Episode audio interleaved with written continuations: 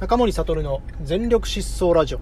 この放送はサラリーマンでもあるが、えー、投資家にもなりたい、えー、勤め人がプ,、えー、プラスアルファの収入を不動産投資で得るために試行錯誤していく。その過程で学んでき、えー、たことや気づきを10分程度でお伝えしていく番組です。はい、えー、皆様今日はどんな一日だったでしょうか？えっ、ー、と今日の北関東の風はちょっと涼しかったなという感じなんですが、それでもやっぱまあ暑かったですね。ただ風だけはちょっと、まあなんかそよ風が吹いて、えー、心地がいいような陽気っていうところは感じられたんですけれども、えー、まあ今日日曜日ということで、えー、それぞれ、えー、素敵な週末を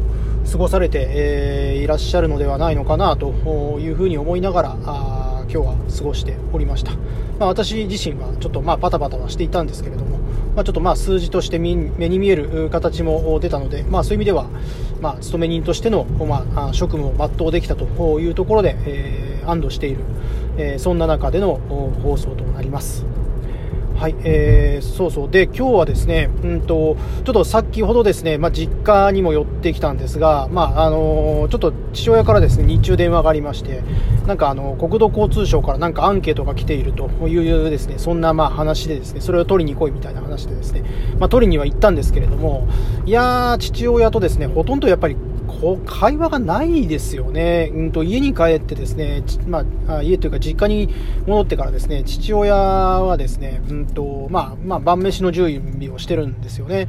でまあ、そんな中で、とりあえず、まあ、そのなんですかね、国土交通省からあの家、土地をいくら、土地建物をいくらで買ったんですかっていうような、そのアンケートを、まあ、来てましてですね、でまあ、それを、まあ、受け取って、まあ、それからまあほとんど言葉は交わさないですよね。向こうは向こうで何も言わないですしね。あの、まあ、向こうは向こうで、まあ、あの、今日は、ま、晩飯作るのに一生懸命でしたよね。まあ、母親がもういないんで、自分で作るしかないですからね。で、まあ、私もですね、まあ、なんか話そうかなって思ってですね、思い出した話はするんですけれども、えー、その話をしてもですね、あの、ああ、そうなんだ、みたいな感じでですね、特に話題の展開もないんですよね。うん。まあ、一言二言本当に交わして、まあ自分から、まああとは、まああの、こんな、まああの話でうんぬんかんぬんっていう話をして、うんそうだね、みたいな話の中でですね、まあとにかく会話が盛り上がらない、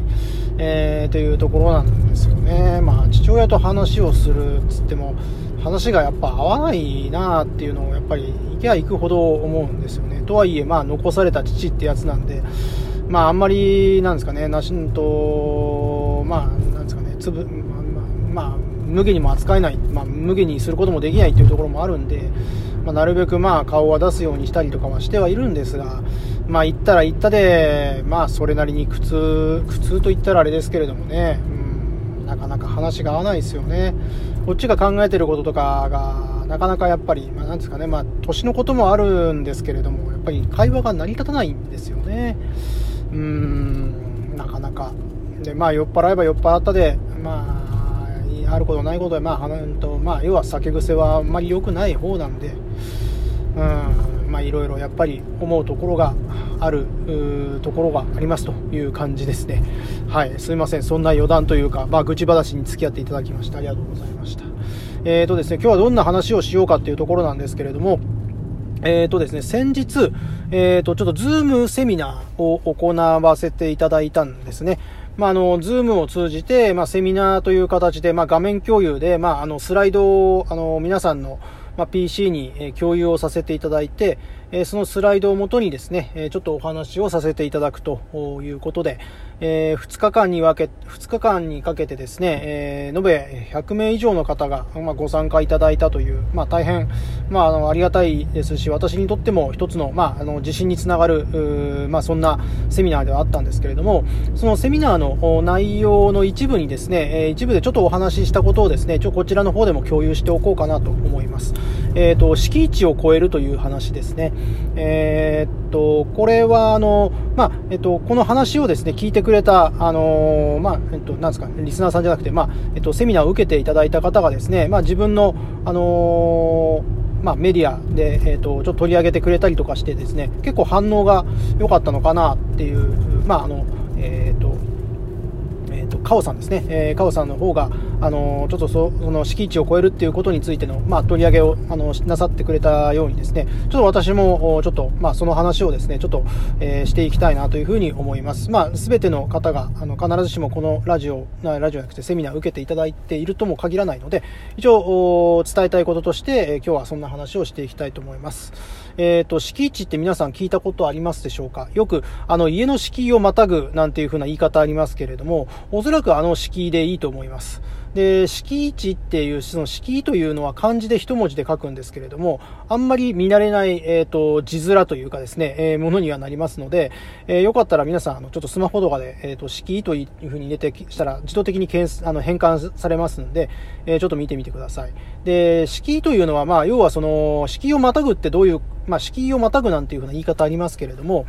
えっ、と、敷をまたぐってどういうことかっていうと、まあ、その、家の内側に入るみたいな言い方がありますよね。まあ、内と外を分けるというかですね、分類をする、その、えー、境界線みたいなですね、そういうふうな、えー、意味合いがあると思うんですけれども、えっ、ー、とですね、その敷居という言葉には、敷1という、その、えっ、と、値ですね、敷居に値と書いて、敷1というふうな言葉があります。で、それはまあどういうものかというと、まさに境界線ですね。えそれを超えれば、まあ効果があるけれども、そこの、そこを超えない限りは、えっ、ー、と、その効果がないのと、まあ、要は0と同義、えー、要はその0と1、えー、をですね、え分ける、そのボーダーラインというか、えっ、と、境界線というような、そんな意味合いのある、え言葉が敷地というふうなことになります。で、私がセミナーで、えどんな、まあ、話をしたかというと、えっ、ー、と、例えばその努力をするにしてもですね、えー、何を、まあ、するにしても、結局ですね、その、少しずつ、まあ、その、やっていったりとか、できる範囲で、えやっていくというような、まあ、ことって聞こえはいいんですけれども、えっ、ー、と、結局そういうできる範囲でしかやれることをやらないっていうふうなことっていうのは、えっ、と、その、それがその積み重なっていけばいいんですけれども、えっ、と、積み重ならずにですね、えー、ほとんど無駄に終わってしまう場合がありますと、えー、いうことですね、えー、例えばまあそうだな。うんとどうだろう。な何かちょっといい例えっていうところがちょっと、まあ、今パッと出てこないんですけれども。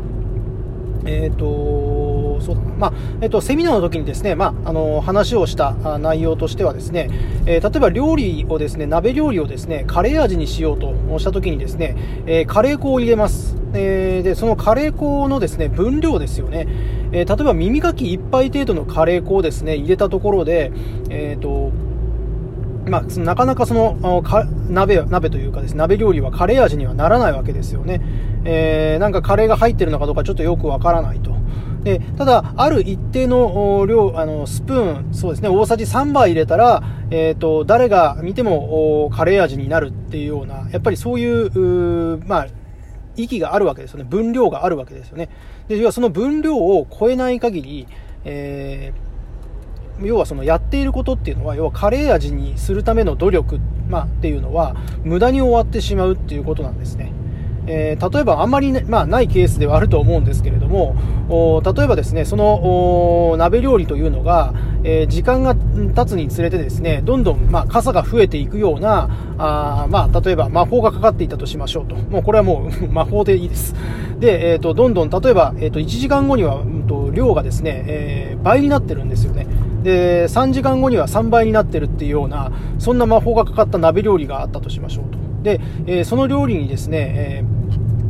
その料理をかなぜかカレー味にしなくちゃいけませんと言った時に、できる範囲でできることをやっていこうというと、えっ、ー、と、1時間ごとにじゃあとりあえず耳かき1杯程度のカレーを入れると。これが私の精一杯の努力ですっていうことになると、それはもういつまで経ってもそのカレー、その鍋料理はカレー味にはならないんですよね。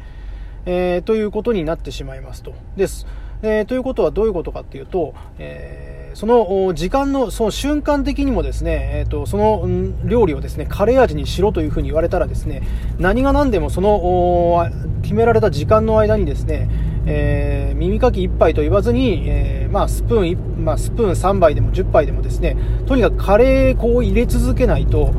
カレー味というふうには認められないわけですよね。でそうこうしてるうちに時間もやっぱり変化していって時間も、えー、あのまあ、過ぎ去っていくとやっぱりその鍋はどんどんと膨大していくということになると、えー、やっぱり常にカレーをですね一定入れ続けなきゃいけないっていう風なそういう状況があると思うんですよね。で、えー、ただまあその魔法魔法にしろ、まあ、何にしろですね、まあそのえーとまあ、それがある一定の時間で止まると、例えばそれは24時間だけの魔法だということと、その24時間以降はその膨大が止まるので、そうすれば、えーとま、別にカレー粉を入れ続けなくてもいいわけですよね。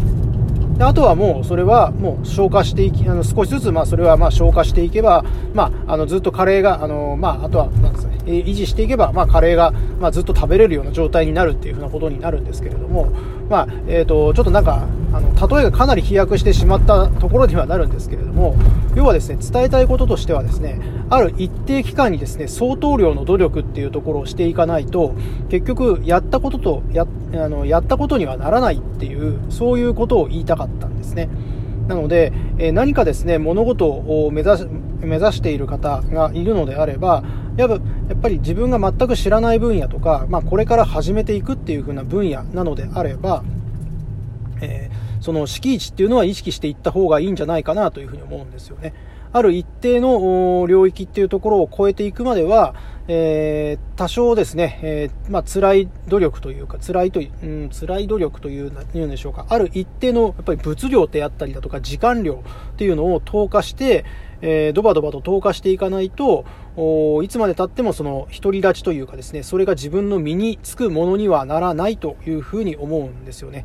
多分英語なんかがそうかな、語学とか、あうん、語学なんか分かりやすいと思うんですよね。えーと、例えば1日、例えば、まあ、5分だけ空き時間で、え英語の勉強をしようと思っても、多分なかなかその語学って身につかないと思うんですよね。えー、それなりの、例えば、まあ、うんと、1年かも、1年かもしれないし、まあ、それが2年かもしれないですけれども、まあ、やっぱりある程度のその期間、長い、まあ、長い期間かどうか分かりませんが、ある一定の期間、えー、集中的にその、まあ、学ぶとか、